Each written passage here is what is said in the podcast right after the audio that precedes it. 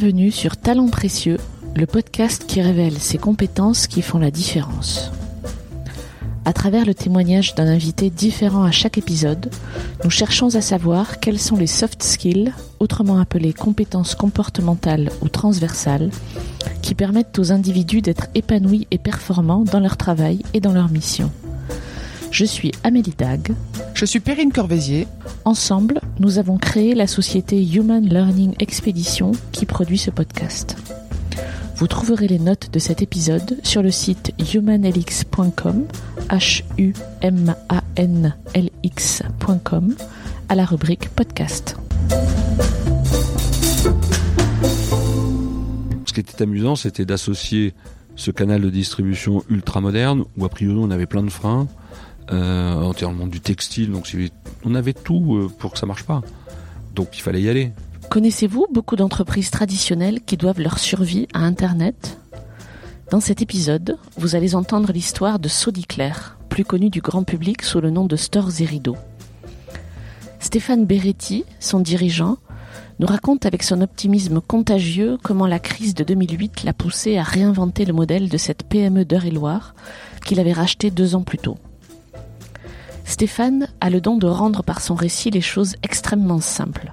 Il nous parle de suivre son intuition, de saisir sa chance, d'embarquer les équipes dans un nouveau défi, de les amener là où elles n'imaginaient pas aller. J'aime la façon dont il raconte à quel point son parcours fait sens et le plaisir qu'il tire de pouvoir mettre à profit de son rôle actuel de dirigeant de PME tout ce qu'il a appris de ses premières expériences professionnelles. Les compétences humaines qu'il évoque dans cet épisode sont nombreuses. Le goût d'entreprendre, la pédagogie, la curiosité, la confiance a priori, l'équité, le pragmatisme. Nous sommes très heureuses de vous faire découvrir cette belle histoire d'un groupe d'individus que son chef a amené à se dépasser, tout simplement. Nous espérons que vous ne serez pas gênés par les vibrations du téléphone de Stéphane perceptibles à certains moments. Soyez indulgents, nous avons beau être à près de 30 épisodes de Talents précieux, nous apprenons encore et toujours. Bonne écoute Stéphane Beretti, bonjour. Bonjour. Merci de me recevoir dans votre bureau, dans votre usine de Notonville. Absolument, plein cœur de bosse. En quoi consiste votre métier? Alors le métier historique de l'entreprise, qui est Sodiclair, c'est de fabriquer des stores et des rideaux sur mesure à destination des collectivités et des entreprises. Le tout dans le cadre d'une vente directe et dans une prestation totalement intégrée. C'est-à-dire que ce sont nos commerciaux qui vendent, nos usines qui fabriquent et nos poseurs qui posent. Ça, c'est le métier historique de l'entreprise qui a été fondé par euh, Madame Billy il y a exactement 41 ans. Voilà, ça c'est notre core business, c'est-à-dire qu'on fabrique des rideaux euh, intérieurs, donc dans les rideaux intérieurs, on va les poser soit euh, dans les écoles, dans les crèches, euh, dans les dans les salles de conseil, tout, ce qu'on veut.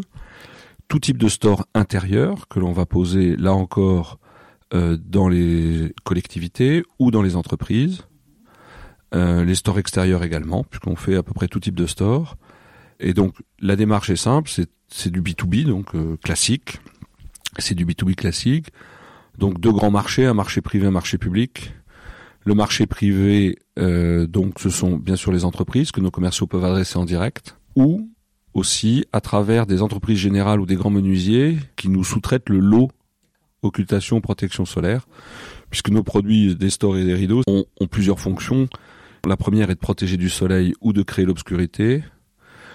Le tout dans un univers assez décoratif, puisque euh, dans les entreprises générales notamment, nous sommes un petit lot, puisque le lot occultation, vous imaginez bien par rapport à, à la VRD, la climatisation, mais nous sommes un lot extrêmement visible, au même titre que les moquettes, les peintures, le mobilier. Et les collectivités que nous adressons soit en direct, soit là encore dans le cadre d'appels d'offres publics ou d'appels d'offres privés en partenariat privé-public, euh, à travers des, entreprises générales, que la région par exemple, euh, l'Eure-et-Loire décide de refaire un lycée ou un collège, et elle va confier à Bouygues la remise en état complète du collège qui va lotir et donc on va souscrire au lot d'occultation protection solaire. Donc notre métier c'est de l'approche directe des grands comptes, des PME, des PMI et des collectivités locales, territoriales ou générales.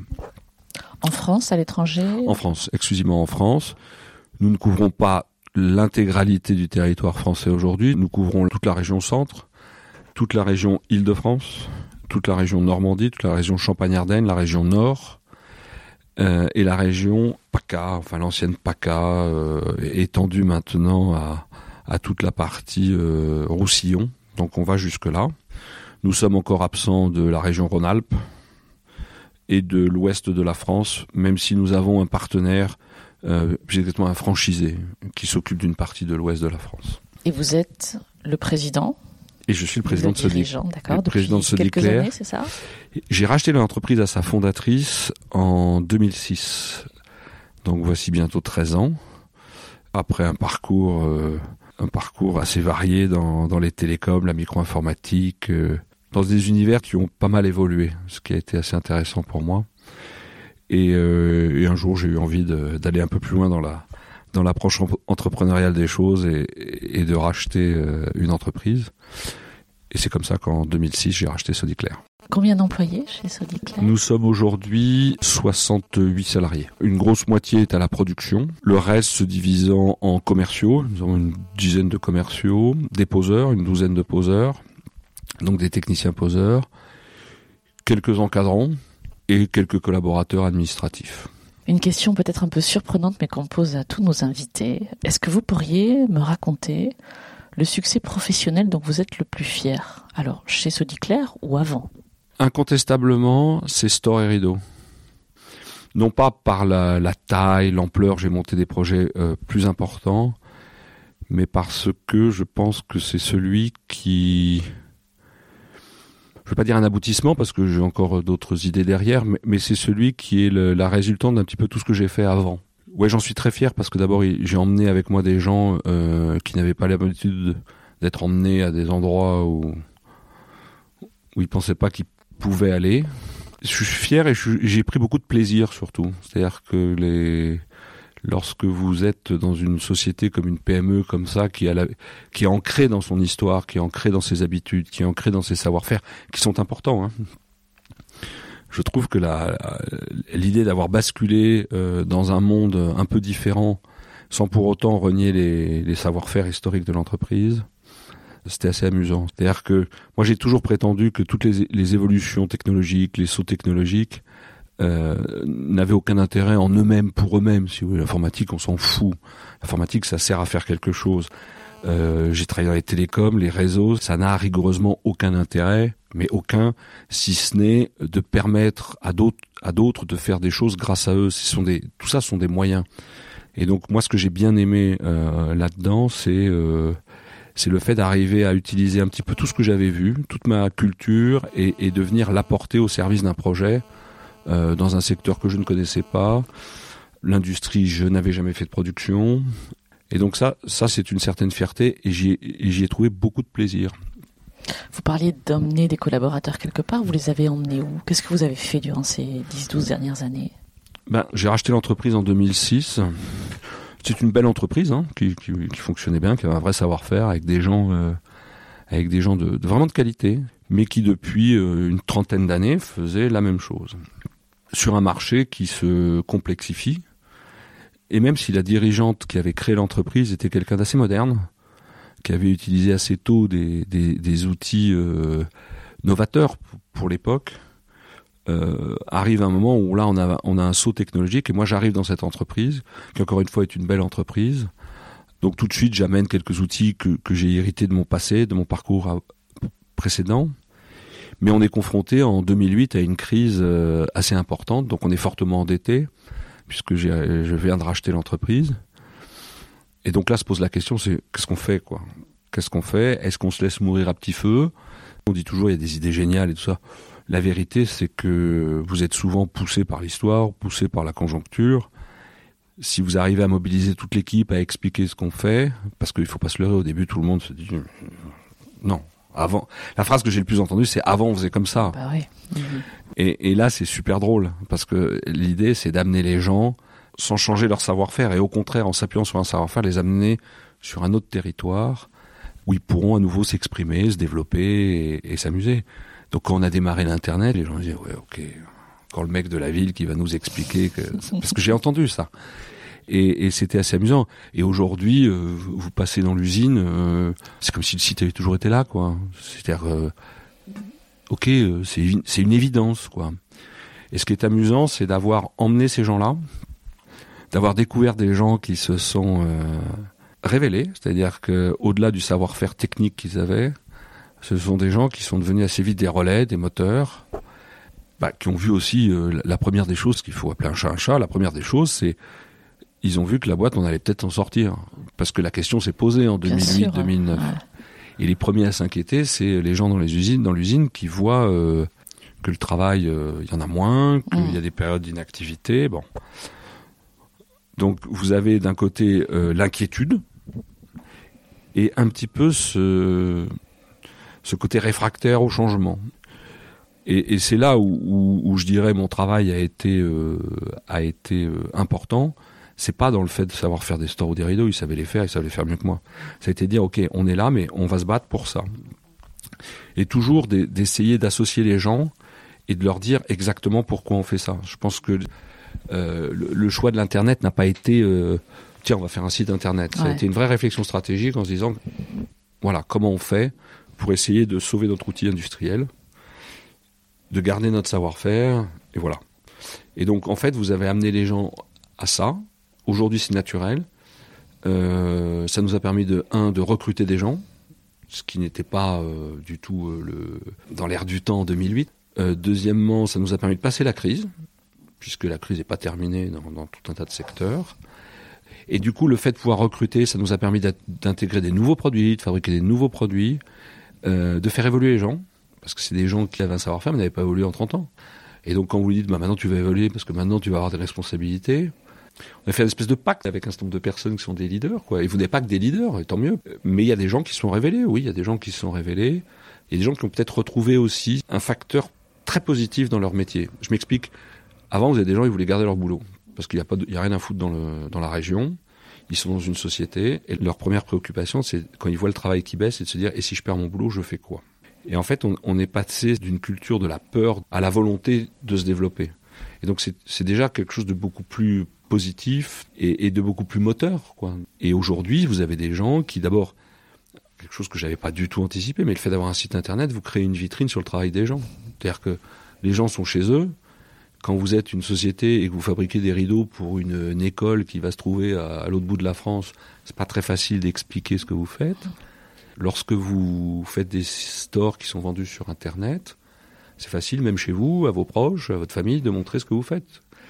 Et donc tout ceci a créé, a donné une certaine visibilité aux salariés à travers le, le site. Donc ça, c'était intéressant. Après, comme ça, ça a plutôt pas trop mal marché, on a eu un peu de notoriété, on a eu un peu de choses, et donc ça met en valeur les gens aussi. J'ai eu des gens qui, qui m'ont demandé à, faire des nouveaux produits, et pourquoi on fait pas ça, et pourquoi on fait pas ci. Donc oui, ça a recréé une dynamique, et ça a surtout enlevé l'inquiétude. Et ça, je trouve que c'est très important dans une entreprise. On est un pays qui a une fâcheuse tendance à être anxiogène, euh, parfois sans raison. C'est ce côté anxiogène qui a disparu. L'ambiance est bien meilleure. L'ambiance entre les gens est meilleure. Euh, vous empêcherez pas que tout le monde se, chamaille là-dedans, mais euh, parce que vous avez... euh, parce que c'est un groupe d'individus, et qu'un groupe d'individus qui passe 9 heures ensemble dans la journée ou 8 heures ensemble, bon. Mais il y a une volonté commune de se développer et d'exister. Donc voilà, et puis on a eu la reconnaissance de notre travail par Google, par un certain nombre de personnes. Et ça, c'est ça, c'est bien. Ça, c'est bien. Et puis la boîte se développe, donc le, fait que la société se développe euh, bah, nous amène à, à- à devoir acquérir de nouvelles compétences. euh. Moi, ce que j'ai aimé dans ce projet, c'est que j'ai amené 20 ans d'expérience professionnelle dans ce projet-là. C'est-à-dire que je suis arrivé dans un domaine que je ne connaissais pas, sur un marché que je ne connaissais pas. Mais ce qui a été très enrichissant pour moi, c'est de pouvoir amener tout ce que j'avais retiré de toutes mes expériences passées. Et, de faire converger tout ça dans un projet ultra traditionnel et ultra moderne. Et, ça, ça, dans un cheminement même personnel, c'est intéressant. Tu crées une logique dans ton parcours, ça donne du sens. Et euh, la dernière chose, c'est quand vous êtes dans une PME comme ça, euh, le fait de, de pouvoir euh, d'abord rassurer, après amener des projets nouveaux, même lorsque je dis maintenant on va lancer un nouveau site vers l'Espagne, euh, les gens euh, Je dis bon, bah pourquoi pas. Quand je leur ai annoncé il y a un an et demi qu'on allait aller vers l'Italie, euh, on m'a dit ah oui l'Italie. Et puis maintenant, c'est rentré dans les mœurs. Donc vous, vous passez d'une culture de qui est un peu on se referme sur soi, on essaye de préserver ce qu'on a, à une culture où vous ouvrez plus et les gens sont mieux. Mhm. Les gens sont mieux. Ça veut pas dire qu'il n'y a pas des problèmes, ça veut pas dire qu'on a, on, on, découvre de nouveaux problèmes parce que comme on grossit, il faut qu'on se dote. Donc évidemment. Mhm. Mais, mais vous êtes passé quand même d'une culture où je me referme sur moi à une culture où je m'ouvre. Et ça, ça c'est bien. Mhm. Ça c'est bien. Et, euh, et en fait, il y a beaucoup de gens qui ont des talents euh, qui sont cachés. Il y a beaucoup de gens qui qui ont des idées. Il y a beaucoup de gens qui qui ont envie de faire des choses. Alors ils savent pas toujours bien l'exprimer, ils savent pas toujours bien le dire, ils savent pas y mettre les formes, mais les choses sont là, quoi. Les choses sont là. Et je me rappelle une de mes premières formations euh, de management que j'avais eues dans, une de mes premières expériences. Le type nous avait dit manager, c'est transmettre de l'énergie. Et j'ai toujours gardé cette formule parce que je considère que c'est ça notre boulot. Notre boulot, c'est pas d'expliquer que tout va mal, c'est pas d'expliquer qu'on a que des problèmes, c'est simplement dire ok, c'est pas facile, mais voilà où on va et, donner un sens et une, vision et, finalement les gens, les gens le font. Quoi. ça râle un peu. Ça... C'est difficile quand vous dites à quelqu'un qui a fait, euh, qui a traité une commande de la même façon depuis 25 ans et tu lui dis à partir de demain on change, on change, mais je vais t'expliquer comment on va changer, je vais t'expliquer pourquoi on va changer. Euh, je vais t'expliquer que tout ce que tu as fait depuis 25 ans, c'est grâce à ça qu'on peut, qu'on peut franchir l'étape d'après. Donc il y a un dialogue qui est, qui est, qui, est indispensable, mais qui est assez facile dans une PME. Parce que vous êtes en prise directe avec les gens. Vous êtes en prise directe, donc euh, vous n'avez pas tous les filtres intermédiaires. Voilà. Donc ça c'est bien. Ça c'est bien. Vous disiez que vous avez amené dans cette expérience qui est loin d'être terminée, mais on raconte là ce passage, euh, que vous aviez amené tout ce que vous aviez appris d'avant, ce qui est génial. Et c'était quoi en particulier? Bah, Moi j'ai un parcours qui est assez amusant parce que j'ai commencé chez Atari, donc Atari c'était l'inventeur du jeu vidéo. Donc j'ai eu la chance de, de, de participer, un, au lancement euh, de l'informatique familiale, ce qu'on a appelé les premiers ordinateurs familiaux, qui sont euh, l'Atari 520, l'Atari 1040. Donc moi j'ai découvert cette euh, cette furie vers l'informatique domestique qui a été un marché totalement incroyable. C'était super. Euh, c'était vraiment le, le début de l'électronique grand public, si vous voulez. Euh, on, on, était au début de l'informatique à la maison, du graphisme, de la musique, toutes ces choses-là. Donc ça, j'en ai retiré quoi? Bah, J'en ai retiré que on peut être tout petit et être très visible. Ouais. Ça, c'est la première chose, parce qu'Atari était une toute petite société, mais qui avait une notoriété et qui avait, qui avait surtout, qui avait surtout une espèce de communauté autour d'Atari. Et aujourd'hui, on voit la, force des communautés qui fait que on, avait l'habitude, avec très peu de moyens, d'être très présent, de participer à plein de choses. Ça, ça a été le premier point. C'était la première fois aussi où, où, où je me suis, où j'ai découvert que si tu entreprends au sein d'une entreprise, tu peux faire ce que tu veux. Donc ça veut dire que là, j'ai commencé à découvrir la fibre entrepreneuriale. Ensuite, je suis rentré dans une filiale de, France Télécom, s'appelait EGT. Et en fait, on, on vendait des terminaux qui, qui créaient du trafic sur les réseaux de France Télécom. Mais à ce titre, j'ai lancé le GSM en France. Donc on a lancé les premiers mobiles en France. Donc ça, ça a été, euh, ça a été un truc totalement incroyable. Mais on parle de 1992, hein, ça veut dire que c'est 25 ans, quoi. Donc là, on a, on a, on a connu euh, autre chose, c'est-à-dire une révolution technique, technologique euh, euh, complètement dingue. Là, ça m'a appris, là j'ai calé tout mon, j'ai appris tout ce qui était le savoir-faire de la distribution, B2B, puisque j'ai assez, assez, vite été nommé directeur d'une division, et le management, puisque je manageais, je crois, 4 ou 500 personnes. Donc, euh, là-dessus, j'ai, j'ai, là, j'étais certain que si tu entreprends, si tu as un esprit entrepreneurial, où que tu, où que tu ailles, tu, sors, tu arrives à, faire des choses. C'est-à-dire que là, on est dans un groupe qui s'appelle France Télécom, groupe politique s'il en est, mais c'est pas vrai. C'est-à-dire que oui, il y a des trucs peut-être, mais quand tu veux un projet, quand tu as un projet, tu arrives à emmener des gens et à le faire. Nous, on avait vraiment bousculé les choses avec euh, l'arrivée du mobile. Après, je suis parti, j'ai été, euh, je, suis je, suis rentré dans une toute petite boîte qui s'appelait Captech. Et euh, là, on a lancé un opérateur télécom pour les entreprises Là, c'était la déréglementation complète des télécoms. Et on a créé un opérateur qui, en trois ans, euh, faisait un milliard de chiffre d'affaires. On était 800 personnes. Et là, j'ai découvert euh, un patron qui m'a. Alors là, j'ai commencé à apporter un savoir-faire, mais j'ai découvert que c'était qu'entreprendre vraiment. Et donc, quand on a revendu l'opérateur, il m'a dit que ce que tu fais? Je lui ai dit, écoute, euh, il m'a dit, il faut que tu rachètes une boîte et que tu t'amuses, quoi. Et donc, c'est là où j'ai racheté Sodiclair. À chaque fois, on a amené une brique qui a été une brique euh, euh, managériale, une brique entrepreneuriale, mais toujours euh, sur des sujets qui étaient des sujets de rupture. Moi, j'étais confronté toute ma vie professionnelle à des ruptures, que ce soit l'informatique, que ce soit euh, euh, le, le- le mobile, que ce soit les télécoms. Et jamais la technique ne m'a intéressé. Parce que ça ne m'intéresse pas. Euh, et donc, vous rencontrez des gens brillants hein, dans ces, dans, dans, dans, ces parcours-là, qui sont brillants techniquement, qui sont brillants technologiquement, qui ont des visions. Et moi, j'ai toujours, je me suis toujours posé une, une seule question, puisqu'en fait, mon métier, c'est la distribution, c'est de se dire à quoi tout ceci peut servir pour euh, pour amener le produit au- auprès du, du client final.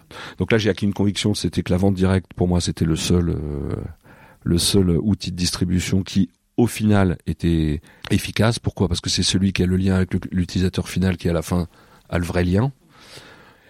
J'ai vu Internet comme un canal de distribution, et c'est à ce titre que, si vous voulez, j'ai trouvé que c'était une opportunité fantastique pour euh, pour Sodiclair, euh, parce que euh, c'était un moyen de mettre en contact directement un fabricant avec des utilisateurs finaux. On a eu une réflexion stratégique en, en, en 2010, 2008. On s'est dit voilà, notre canal traditionnel, il, souffre. Vers qui on peut se tourner sans pour autant renier notre ADN qui est de fabriquer des produits sur mesure exclusivement dans le cas d'une prestation intégrée en vente directe. Et là, l'Internet s'est imposé de lui-même.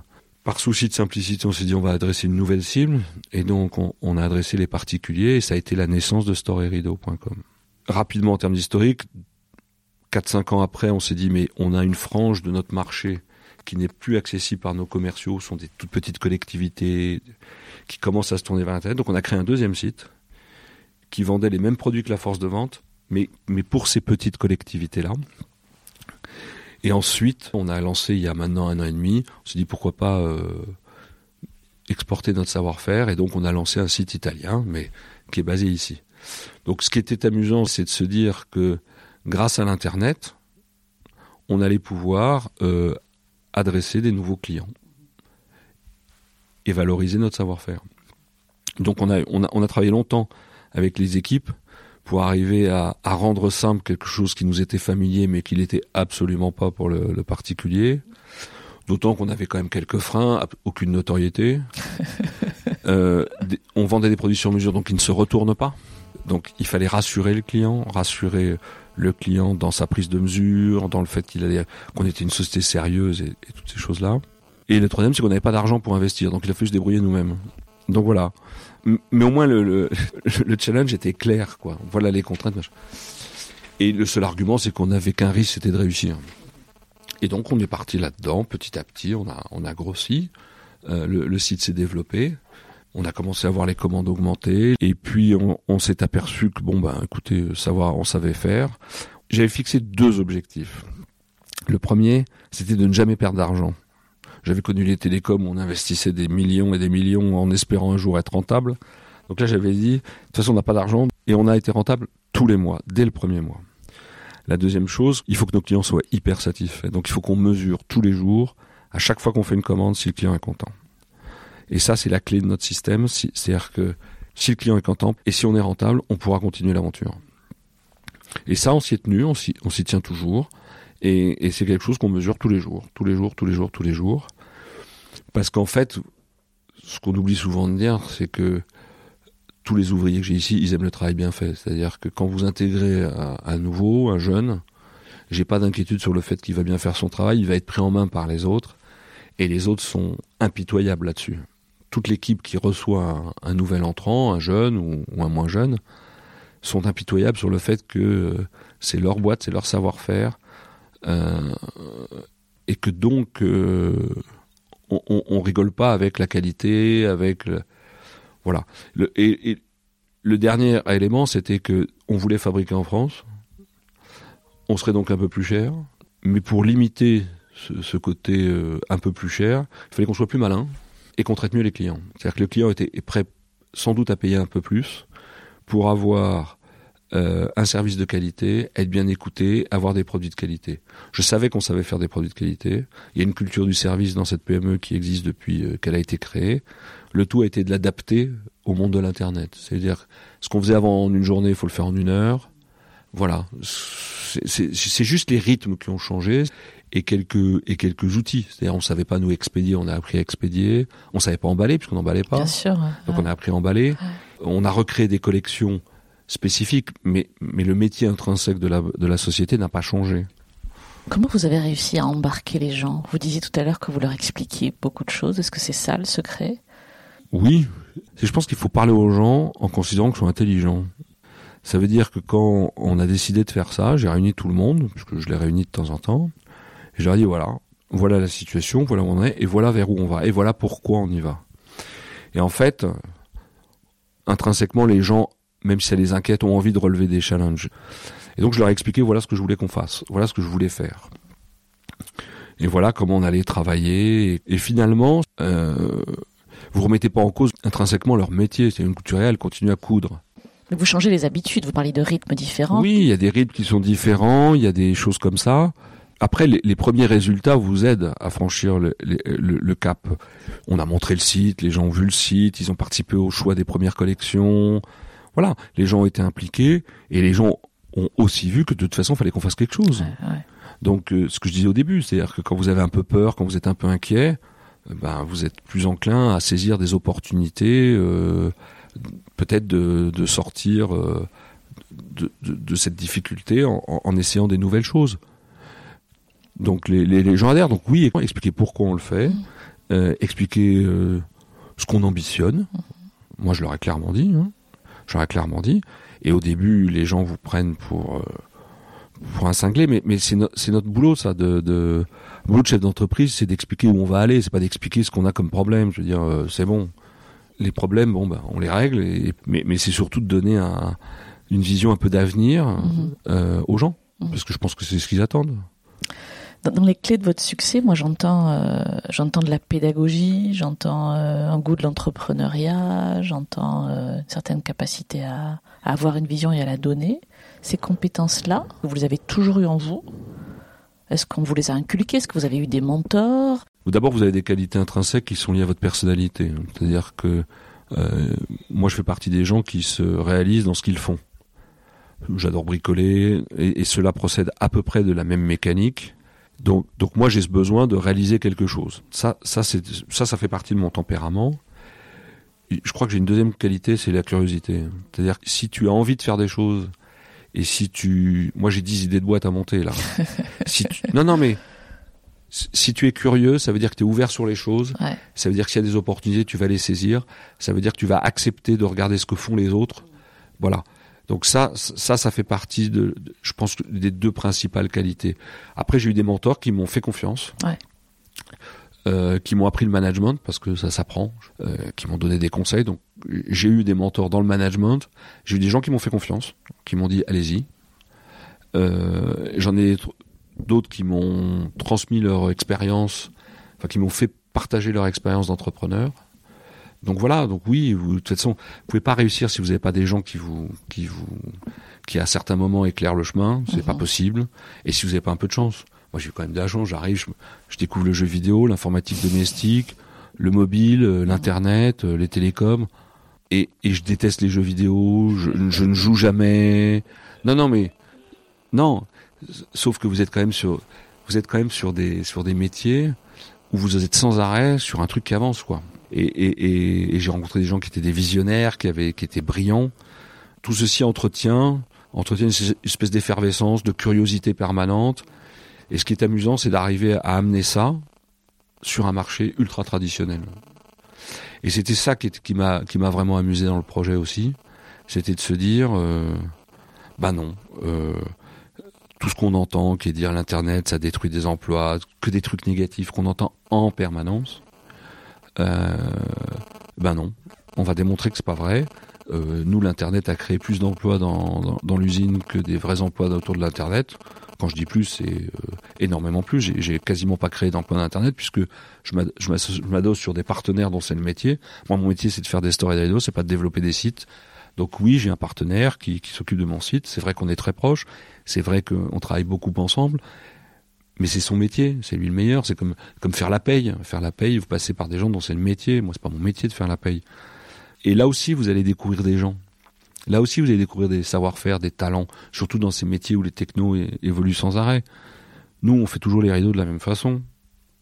Donc, ce qui était amusant, c'était d'associer ce canal de distribution ultra moderne, où a priori on avait plein de freins, euh, en termes du textile. Donc, on avait tout euh, pour que ça marche pas. Donc, il fallait y aller, parce que le seul risque, c'était que ça marche. Quoi. C'est, au final, c'était ça. Et donc, tout ce que je pensais de l'internet était faux. Et c'est ça qui est intéressant, c'est que vous, vous arrivez à, à changer d'opinion, à, à voir que en fait tout ce que vous entendez quelque part, euh, bah, il faut en prendre un bout, il faut regarder, mais en fait quand vous avez décidé d'aller quelque part, faut y aller quoi. Et ça, je pense que c'est euh, c'est la c'est ce que m'avait raconté un jour un, de mes patrons, m'avait dit quand ils ont voulu lancer Concorde, ils ont présenté le projet, il y a une batterie d'ingénieurs qui ont expliqué toutes les raisons techniques qui allaient faire que ça pouvait ne pas marcher. Et le mec a dit vous avez raison, mais on y va. et, et je pense que c'est ça la, la, la vraie formule. Alors, la vérité aussi, c'est que j'ai euh, trois ou quatre collaborateurs qui sont des encadrants de la société, qui sont là depuis longtemps, qui ont joué le jeu tout de suite. C'est-à-dire que vous avez besoin de relais, et donc vous pouvez pas réussir seul. Moi, mon directeur technique, euh, on a travaillé des heures et des heures pour arriver à rendre simple quelque chose qui était naturel chez nous. Si lui prend pas ça à bras le corps, si lui fait pas cet effort de vulgarisation, si lui il s'implique pas complètement dans le projet, vous le faites pas. Mhm. Et, euh, et là, c'est pas parce que uniquement vous avez un lien de hiérarchie qui fait que. Bien sûr. C'est-à-dire qu'à un moment, Vous allez chercher autre aller. chose. là. Il faut y aller. ouais. Mhm. Et donc voilà, et au bout d'un moment, ben, l'entraînement se fait, quoi. Mhm. Oui, ça, ça, ça- en fait, ça, c'est facile, quoi. Rétrospectivement, c'est facile en fait. Non, mais c'est-à-dire que vous avez des gens qui sont capables de créer une société à partir d'une feuille blanche. Ouais, Moi, pas. d'accord. Moi, je suis beaucoup plus intéressé, plus performant. C'est comment faire évoluer quelque chose qui existe. Mhm. C'est comment donner un deuxième souffle. Donc après, vous avez des natures différentes. Vous avez Mhm. des entrepreneurs de start-up qui adorent partir d'une idée, d'une Mhm. feuille blanche. Et, et moi, pas. J'ai eu beaucoup plus d'idées une fois que j'ai racheté Sodiclair qu'avant de racheter Sodicom en me disant qu'est-ce que je pourrais faire, que- Mhm. dans quoi je pourrais investir. Et en fait, vous apercevez que quand vous avez des machines à coudre, vous pouvez faire plein de choses. Quand vous avez des, vous savez travailler l'alu, le, Ouais. le bois, vous pouvez faire plein de choses. En fait, vous vous nourrissez en permanence de nouvelles expériences, de nouvelles possibilités, de Mhm. voilà. Et, et, et c'est vrai qu'aujourd'hui, euh, digitaliser une PME traditionnelle, euh, Mm. c'est quand même super rigolo. Vous avez envie de le faire euh, dans plein de trucs. Moi, maintenant, c'est devenu un exercice intellectuel que je fais euh, sans m'en rendre compte. Je vois une belle boîte, je me suis dit, est-ce qu'elle est sur Internet? Parce que c'est devenu, c'est devenu un réflexe. Parce qu'en plus, ce sont des compétences qui s'additionnent, ce ne sont pas des compétences qui se remplacent. Et ça, dans l'évolution d'une entreprise, c'est très important. C'est-à-dire quand vous dites à des gens, tu faisais ça, maintenant on va faire autre chose, Mhm. c'est très perturbant parce Bien que vous cassez une mécanique. Quand tu dis à quelqu'un, tout ce que tu sais faire là, ça serait dommage que ça se perde, donc on va l'utiliser pour aller faire un truc de plus. Mhm. Et ça, dans la dynamique de la personne, c'est très différent. Ça veut dire que vous n'êtes pas en train de, de, De rayer. de barrer ou de ouais. rayer tout ce que la personne a appris, a fait, a réalisé. Donc ça, je pense que c'est un élément essentiel dans le fait que les gens suivent et que les gens s'avancent. Mm. C'est-à-dire que non, non, on renie pas le passé. Au contraire, Mhm. le passé c'est notre ADN, le passé c'est notre force. Donc maintenant, comment on fait pour que euh, le passé est un avenir quoi? Ça fait le parallèle avec votre parcours à vous, ce que vous Oui, racontez. oui, mais c'est- mais amusant. Vous appuyé euh, sur ce que vous avez appris avant. euh, Oui, mais moi j'ai eu la chance d'être confronté à des expériences. Et quand je suis arrivé ici, vous avez des gens pour qui, pour beaucoup, c'était le premier job. Étaient là depuis euh, 25 ans, 30 ans. Donc c'est plus facile quand vous avez été confronté, vous, à... Puis moi j'ai eu un cursus aussi euh, scolaire qui m'a permis de voir Ouais. ça. Euh, Je me mettais beaucoup moins en danger, moi. Alors que là, c'est les autres que vous mettez en danger. Donc c'est pas exactement pareil. sûr. Mhm. Donc euh, oui, c'est vrai que... Et puis ça crée un lien de confiance entre, euh, entre eux et moi. Vous parliez de vos collaborateurs tout à l'heure, Mhm. de, vos, de vos relais. Quand vous euh, vous entourez, quand vous recrutez, quand vous choisissez un partenaire, un, un prestataire ou autre, est-ce qu'il y a une compétence particulière que vous recherchez? Pour un collaborateur, d'abord, il faut que, faut que je le trouve sympathique. C'est très important parce que on va être amené à travailler beaucoup ensemble, donc il faut qu'on soit compatible. Ça veut dire que euh, moi j'ai un tempérament où, où, je sollicite beaucoup les gens, où je les implique beaucoup. Il y en a que ça dérange, il y en a que ça, que ça perturbe. Donc il faut qu'on soit compatible. Deux, il faut que la personne ait vraiment envie. Ouais. Et trois, il faut que mes collaborateurs actuels aient envie de l'avoir. D'accord. C'est-à-dire que je ne recrute jamais seul, jamais. Il y a au moins trois ou quatre personnes qui vont un collaborateur. Et s'il y en a un qui me dit non, c'est non. C'est non. C'est-à-dire que là, là-dessus, euh, c'est clair. C'est-à-dire que pour ce qui est d'un collaborateur d'encadrant ou avec des responsabilités, c'est indispensable. Mhm. Il, il faut qu'il y ait une unanimité sur la personne. Ça n'empêche pas de se tromper. Hein. Bien sûr. Mais, mais au moins, ça, ça crée pour moi un- une plus grande sécurité. Pour les collaborateurs de l'usine, nous formons systématiquement tous les gens que nous, nous intégrons, puisqu'il n'y a pas d'école Ouais, c'est un dans métier spécifique, Mhm. j'imagine. Donc la première chose, c'est qu'on ait le sentiment que la personne a envie. Mm. Je privilégie toujours le groupe, donc il faut que j'ai le sentiment que la personne, un, ait envie, sinon ça va mal se passer là-bas. Mm. Et que deux, que la personne ait, euh, ait un comportement, si vous voulez, plus un savoir-être, d'ailleurs le savoir-faire, je m'en fous. À partir du moment où la personne a, euh, est, est rigoureuse et euh, minu- minutieuse, soigneuse, ce qui sont les grandes qualités, euh, moi j'ai surtout envie, envie qu'elle ait envie, quoi. Et comment vous le mesurez? Ça Vous disiez qu'on se trompe parfois, bien sûr. Bien sûr qu'on se trompe. Ben, je sais pas, c'est c'est une attitude, c'est c'est un comportement. C'est pour ça qu'on on, on le voit à plusieurs. Je comprends. Mhm. On le voit à plusieurs. Et, et dans le cadre du recrutement, ma voix vaut la même que celle de mes collaborateurs. Mhm. C'est-à-dire que même si même si eux voient des gens d'abord, je, je n'imposerai pas mon, mon choix. Ouais. Ça m'est arrivé une fois ou deux parce que parce que je sentais qu'il fallait aller au-delà de de la première impression. D'accord. Mais je pense que c'est un travail de groupe euh, parce qu'on engage. Alors on engage aussi beaucoup de gens qui sont issus de la famille ou des amis des Ouais. collaborateurs, D'accord. qui est quand même pour nous une source principale de recrutement. Donc là, vous avez un autre avantage, c'est que la personne qui qui vous propose quelqu'un, Elle est garante, j'imagine. elle, elle de- s'engage elle aussi. Et donc, euh, je trouve que c'est sain. Moi, j'attache beaucoup d'importance à la valeur de l'engagement. C'est-à-dire que je, je pense que les gens doivent s'engager. On a le droit de se tromper, mais on n'a pas le droit de pas s'engager. Mhm. Mais même pour mes collaborateurs, c'est compliqué d'évoluer. euh, quand vous avez une usine où il y a 10 personnes, 12 personnes, et que vous en avez une où maintenant il y en a 30, 35, euh, même dans l'attitude, souvent je suis obligé de dire, attendez, maintenant ils sont 30, maintenant il faut qu'on ait des relais. Si vous leur parlez, si vous élevez pas le, niveau de votre discours avec eux, vous ne les élèverez pas, donc vous n'aurez pas d'échange intéressant. Mhm. Donc c'est souvent la façon dont vous managez et la confiance que vous donnez aux gens, ce qui n'empêche pas d'être de, de contrôler et de sanctionner si ça va pas. hein.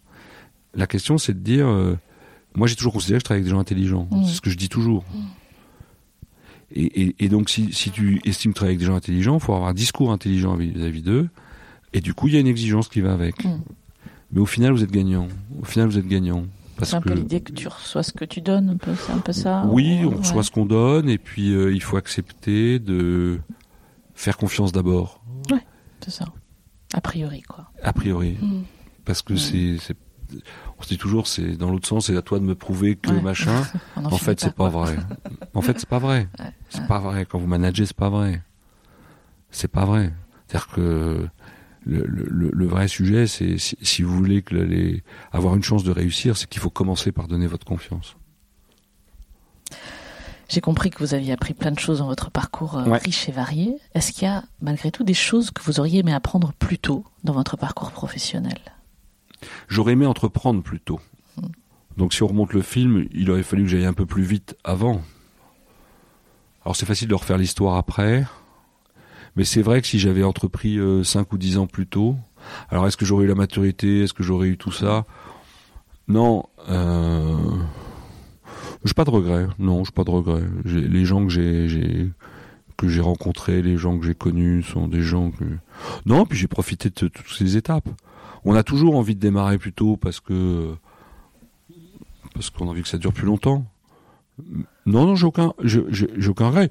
Il y a plein de choses que si je devais les refaire, je les ferais peut-être un peu autrement, un peu différemment. Non, je pense que moi- j'ai la chance d'avoir un parcours où j'ai pas de regrets, j'ai pas de, de regrets, j'ai eu beaucoup de chance. J'ai envie de terminer la phrase que vous avez démarrée. Si j'avais entrepris plus tôt, je me serais amusé plus tôt, plus vite. C'est pas, c'est pas ça? Ouais, c'est Ouais. ça, c'est-à-dire que je, oui, sans doute, sans Ouais. aucun doute. Parce que vous parlez beaucoup de plaisir et de vous amuser, ce qui est hy- est hyper important et c'est vital, je comprends. quoi, dans- Ah mais moi c'est la clé. les hein. aventures que C'est la clé. Non, mais c'est la clé. C'est-à-dire que Enfin, vous pouvez pas faire ces métiers-là si vous vous amusez pas. C'est pas la taille de l'entreprise qui compte. C'est pas la taille du bateau qui compte, c'est le fait de naviguer. Mmh. C'est-à-dire que c'est pas parce que votre voilier fait 25 mètres que vous allez prendre plus de plaisir que s'il en faisait 15. Et en fait, c'est ça. Après, il y a, il y a une fable aussi qui est celle du loup et du chien. C'est-à-dire, est-ce qu'il vaut être un, un, chien qui a une sécurité, qui est toujours bien nourri, mais qui a une laisse, ou un loup qui parfois, et je pense qu'entreprendre, c'est plutôt être du côté du loup que du chien.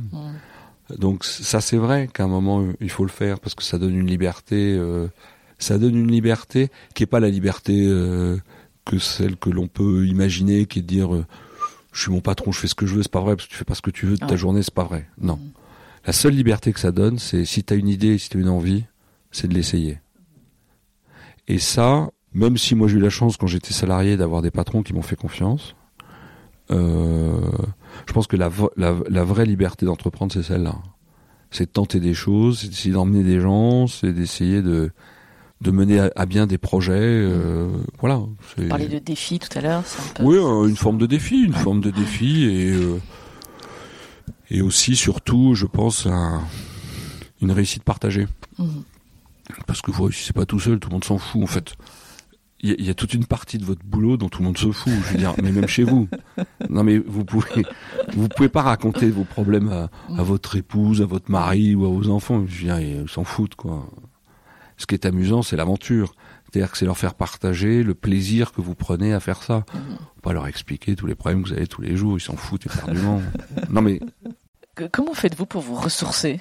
Vous gérez plein de problèmes justement, sans nous dire lesquels, surtout pas. D'abord, j'ai une chance, c'est que je dors très très bien et pas beaucoup. Et c'est un, j'ai pas besoin de dormir beaucoup et je dors très très bien. Je tiens ça de mon père, ce qui fait que je récupère très très vite. Et ça, je, je, mesure avec le temps qui passe la force que c'est, parce que ça, on n'y est pour rien. Bah, les journées sont plus longues. les, journées sont plus longues, et surtout, vous, vous avez une, une énergie, parce que je, je répète, tous les matins, c'est de transmettre de l'énergie. Tous les matins, on vous regarde. Et donc, ça, c'est important, c'est d'avoir cette énergie. Moi, ce qui me fait avancer, c'est d'avoir des projets. Ça, je me ressource énormément là-dedans mais dans toute forme de projet, je veux dire, dans, que ça soit un bricolage que je vais faire le week-end. Euh. mais alors, ce que je vais vous dire va vous, va vous surprendre, mais, mais j'ai pas vraiment le besoin de me ressourcer. C'est-à-dire que moi, je m'amuse dans ce que je fais. C'est-à-dire que et, et, et, donc j'ai sans arrêt un truc nouveau. Alors évidemment, comme tout le monde, euh, les emmerdements quotidiens, c'est pas agréable. Mais quel que soit votre métier, vous en avez. Donc moi, la chance que j'ai, c'est de, de, pouvoir avoir des projets, des choses comme ça, qui, qui tous les jours alimente cette énergie, me donne envie d'avancer et faut du bien. Moi, je vois pas le temps qui passe, c'est vrai. Je vois pas le temps qui passe. Euh, voilà, et je passe beaucoup de temps avec mes enfants et et, et, ça c'est important aussi parce que dans l'éducation que vous avez avec vos enfants, c'est quelque chose que vous transmettez ça, mais sans le vouloir. C'est-à-dire que c'est c'est presque une attitude, un état d'esprit. Euh, J'ai une femme qui aussi est très dynamique et donc ça, c'est une attitude générale que vous transmettez. Et puis c'est aussi un moyen de faire des choses avec vos enfants. Euh, moi, j'ai pas énormément de temps. Et, le fait de dire on a des projets, que ça soit à la maison, que ça soit dans le bricolage, machin. En fait, vous entraînez, vous passez du temps avec les gens et en fait, vous partagez plein de choses. Parce que vous n'avez pas de projet tout seul, ça s'appelle pas un projet. Donc c'est assez rare, à part celui de faire le tour du monde en solitaire. Et, encore, pour le mettre au point, votre projet, vous n'allez pas le faire tout seul. Donc le, en fait, je pense que le, maître mot, c'est d'avoir des projets. Parce, que du coup, euh, vous êtes en permanence en train de partager des choses avec des gens et en permanence en train de, de faire des choses avec des gens. Mmh. Et l'énergie se renouvelle, c'est ça L'énergie se renouvelle et, et puis bon, et puis, et puis, puis on avance toujours. On n'avance jamais aussi vite, jamais comme on voudrait, mais on avance. Et de temps en temps, alors moi ça c'est un, de mes patrons qui me l'a appris, temps tu t'arrêtes et tu regardes ce qu'on a fait. Et tu te dis finalement, euh, mmh. c'est pas mal, ça va, c'est bien. Et, et ça aussi, ça aussi, ça vous, ça vous redonne de l'énergie. Ça aussi, ça vous dit bon bah, écoute, euh, on n'a pas tout réussi, mais enfin, c'est quand même pas si mal, quoi. Vous le faites tout seul, ça quand Ah ouais. faites ouais. Ça, je le fais euh, et, je le fais euh, une ou deux fois par an avec mes collaborateurs. Parce que nous, opérationnellement, on gère quand même des problèmes. C'est notre fonds de commerce. Hein. C'est bon aussi de temps en temps de se mettre autour de la table, et se dire, hey, vous vous rappelez ce qu'on a, où on était il y a un an, vous vous rappelez où on était il y a deux ans, vous vous rappelez ce qu'on a fait. Mhm. Et je pense que ça aussi, il faut le faire dans des PME comme la nôtre, tous vos collaborateurs sont des opérationnels purs, c'est-à-dire qu'ils sont dans les problèmes toute la journée, des choses comme ça. Et votre boulot, c'est aussi de temps en temps dire, hey, stop, on arrête le film euh, une heure, puis on se dit, eh, parce que c'est vous le, le, qui de temps en temps pouvait prendre un peu de hauteur pour dire voilà, voilà ce qu'on a fait. Et d'ailleurs, c'est indispensable si vous voulez euh, leur dire on va aller là. Parce que le meilleur moyen de minimiser le chemin qu'il y a à parcourir pour l'étape d'après, c'est de leur rappeler tout ce qu'on a déjà fait. Et les gens se disent finalement, Ouais. ce qui nous reste à faire, euh, c'est pas si, si sorcier que ça. Donc euh, c'est euh, c'est aussi une bonne façon de, de maintenir cette énergie et cette envie et cette flamme. Je suis sûr que vous avez en tête une personne de votre euh, environnement professionnel, actuel ou passé, qui vous a impressionné. Moi, Ah moi, oui. je sais que j'en ai, j'en ai Oui. un ou deux en tête. Oui. Parce que, alors, pour des raisons diverses, Oui. sans forcément me dire qui c'est, est-ce que vous pourriez me dire ce que, ce que faisait cette personne de différent? Pourquoi elle, elle a marqué votre mémoire? Il y en a plusieurs. La première, c'était un manager. Et ce que j'ai aimé, c'est cette, personne, c'est qui, dirigeait donc euh, une boîte qui s'appelait EGT, donc c'était une grosse boîte, un gros groupe très politique, tout ce qui est. Ce que j'ai admiré chez lui, c'est son bon sens. C'est que derrière, euh, derrière tout, tout ce qu'il y avait au quotidien, en fait, euh, c'est des valeurs hyper simples, des valeurs de bon sens primaire. Et j'ai j'ai toujours euh, aimé son discours qui était euh, extrêmement simple. En fait, ça revient à- toujours à quelques points basiques, si vous voulez. Donc ça, j'ai toujours aimé ça parce que j'ai j'ai toujours considéré que le, le, le management était quelque chose d'extrêmement simple, euh, basé sur des valeurs euh, de bon sens euh, élémentaires.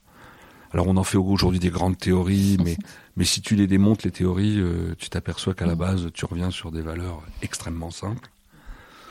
Donc ça, j'ai toujours aimé cette simplicité, ça, ça m'a beaucoup aidé. La deuxième personne, c'est une personne euh, que j'ai adorée pour son humanité euh, et pour ce côté euh, entreprenant. C'est un type qui a toujours tenté des trucs incroyables, qui s'est mis en danger. Moi, j'ai toujours admiré ces gens qui savent, se- mettre en danger pour tenter des choses, parce que tu te mets en danger toi, et tu t'appuies sur d'autres gens pour réussir. Et ça, j'ai beaucoup appris de cette personne-là, et j'apprends encore puisque je le vois euh, tous les mois. Moi, j'ai besoin d'un certain nombre de passages, euh, et la, la- la personne au-dessus de tout, c'était mon père, qui m'a tout appris sur, euh, sur toutes ces valeurs-là. Il n'était pas entrepreneur, c'était un très grand manager, et c'est c'est une ligne de vie qui m'a qui m'a beaucoup appris. Donc Mhm. sur les valeurs humaines, sur les valeurs simples. Mais encore une fois, ce sont des choses extrêmement basiques parce que parce que diriger une entreprise, c'est pas compliqué quoi. On théorise beaucoup ça, Mhm. mais mais la vérité, c'est que c'est- plus du comportemental que de la technicité d'être chef d'entreprise. Parce que euh, sur les techniques euh, mathématiques, financières, c'est quand même assez simple. Donc c'est- surtout des valeurs de pragmatisme, d'honnêteté, de d'ambition, de, de rigueur, de- d'essayer d'être équitable. Et ça, moi, mon père me l'a appris tout au long de ma vie. Et ça, c'est important. C'est très important. Mais, mais vous avez de la chance. Moi, je sais que j'ai beaucoup de chance. J'ai beaucoup de chance d'avoir côtoyé toute ma vie des gens euh, intéressants, inspirants.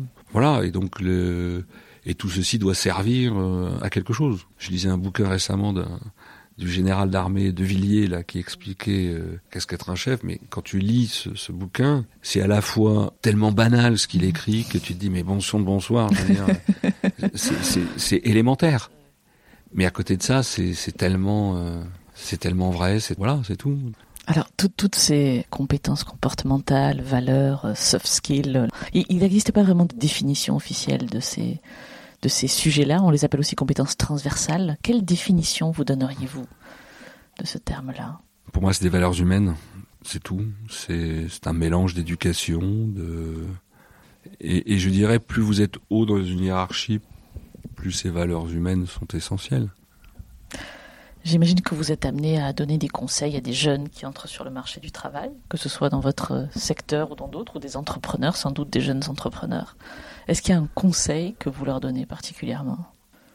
Ah oui, il y en a qu'un que je donne. Euh, après, je, je- des conseils, je, je, je sais pas parce que le- les, les je, fais partager ce que j'ai vécu pour que les gens y prennent euh, ce qu'ils ont envie d'y prendre. Mhm. Parce que chacun a son histoire, chacun a son Mm. projet. La seule chose que je leur dis, c'est si vous avez envie, allez-y. C'est-à-dire ne laissez personne, à commencer par vous, vous empêcher d'y aller. Si vous avez une volonté d'y aller suffisamment forte, vous emmènerez les gens. Après, il vous faudra d'autres qualités pour les emmener. Ne renoncez pas, quoi. Ne renoncez pas. J'ai lire une anecdote. Une des personnes qui, a- qui ont compté pour moi m'a dit, et lui c'est un multi-entrepreneur, il a une quarantaine de sociétés, il m'a dit, maintenant je ne fais plus d'études de marché. Parce que si tu analyses, tu as autant de résultats qui vont dire d'y aller que de ne pas y aller. Je suis d'accord. Donc il m'a dit maintenant je ne fais plus d'études. Si je le sens, si j'en ai envie, j'y vais. Et je pense que ça, c'est, vous parliez d'un conseil, c'est celui-là. Tu trouveras toujours autant de raisons Mhm. qui vont te dire n'y va pas, vas-y. Et évidemment qu'il y a des risques, évidemment, mais il y a d'abord des opportunités. Et, et si tu le sens, si tu as le courage, tu sens que tu as le courage d'y aller, si tu crois à ton truc, tu y vas. C'est tout. C'est tout. Moi, j'ai lancé Story Rideau et la seule étude que j'ai fait, j'ai été chez Leroy Merlin. J'ai mesuré l'espace sur le plan qui était accordé au store et au rideau. Et j'ai dit, ces gens-là sont très intelligents. S'ils accordent cet espace-là, c'est que c'est rentable pour eux et qu'il y a un marché. Je vous assure que c'est ça. Tout le monde- Mais on, a, on est parti là-dessus en se disant, nous, on fait du sur-mesure, donc il y a un bout de ce marché qu'on adressera. Et voilà. Et c'est tout. C'est tout. Et puis encore une fois, le deuxième conseil que je donnerais, c'est n'ayez pas peur de vous planter. Parce que vous aurez appris quelque chose, parce que si vous avez été honnête avec vous-même et, que vous- et que vous avez été au fond du truc, vous en ressortirez plus fort. C'est sûr et certain. C'est sûr et certain. Qu'est-ce qu'on peut vous souhaiter pour la suite de votre parcours professionnel? La santé. Et uniquement. C'est la seule chose qui peut. Ouais, la santé. La santé et, et- et la santé pour moi et pour mes proches. Déjà, c'est déjà un beau capital. Oui, ça absolument. Est-ce qu'il y a des choses qu'on n'aurait pas abordées que vous auriez envie de, de dire sur ce thème-là ou sur d'autres, sur votre expérience à vous? C'est une belle aventure, l'entreprise. C'est une très belle aventure. Et ce que je souhaite euh, à chacun qui, qui en a envie, c'est d'y aller, quoi. Hmm. C'est une belle aventure. Je ne sais pas de quoi demain sera fait. On va, on Ouais. va lancer d'autres choses. Personne ne peut dire que euh, demain, il n'y a pas un concurrent qui va arriver, qui va mettre la pagaille chez nous. Bien sûr. Ce que je, je, je pense, c'est qu'une boîte, une petite PME, on doit essayer de rester agile, agile surtout, euh, pour pouvoir s'adapter, se, se réinventer. Je crois que c'est ça surtout la clé, c'est d'être capable d'avoir une certaine agilité dans, dans un univers quand même qui, qui bouge beaucoup et, et de se réinventer. Et ça, ça, ça nécessite ce que vous appelez des soft skills. Parce qu'à tout moment, si tu dois te réinventer, c'est pas de la technique. Donc il faut, il faut rester agile, il faut rester curieux et, et voilà, il y, a, il y a plein de choses à faire. Non, puis il faut être optimiste. Il faut surtout être optimiste. Vous pouvez pas être chef d'entreprise si vous n'êtes pas optimiste. C'est pas vrai. Ça n'existe pas. Même si on peut se plaindre un petit peu, ce qui, qui d'ailleurs ne change pas grand-chose, mais mais mais il y a un fond d'optimisme. Il y a un fond d'optimisme permanent. C'est-à-dire que quelque part, tu as le sentiment que tu vas y arriver ou que tu vas trouver quelque chose. Sinon, on ne transmet pas l'énergie. Mais sinon, vous tout transmettez à pas l'énergie, sinon, Mm. puis, puis- et puis sinon, la, sinon la vie de chef d'entreprise n'est qu'un ramassis de contraintes, donc c'est pas possible. Ça veut dire que il faut trouver un, un plaisir et, et cette, cette énergie pour euh, pour que les, les tâches euh, ou, ou les petits problèmes qui de toute façon ne peuvent pas s'éliminer pèsent moins que le, le plaisir que vous trouvez à lancer un truc. C'est tout. C'est ça. Merci beaucoup. Je vous en prie. Nous espérons que vous avez apprécié cet épisode autant que nous avons aimé le préparer et l'enregistrer. Si vous aimez ce podcast, le meilleur moyen de le soutenir est de laisser un avis 5 étoiles et un commentaire sur Apple Podcast. Cela permettra à d'autres de le découvrir également. Abonnez-vous à Talent Précieux, vous serez ainsi notifié des nouveaux épisodes. Talent Précieux vous est proposé par Human Learning Expedition ou HLX. Nous concevons et mettons en œuvre des programmes originaux et impactants destinés à révéler et à développer les soft skills des individus pour en faire des acteurs épanouis et performants dans l'entreprise du 21e siècle. Pour en savoir plus sur HLX, connectez-vous sur humanlx.com, h u m a n l x.com ou suivez-nous sur Facebook, sur Instagram, sur LinkedIn ou sur Twitter. À bientôt pour de nouveaux épisodes.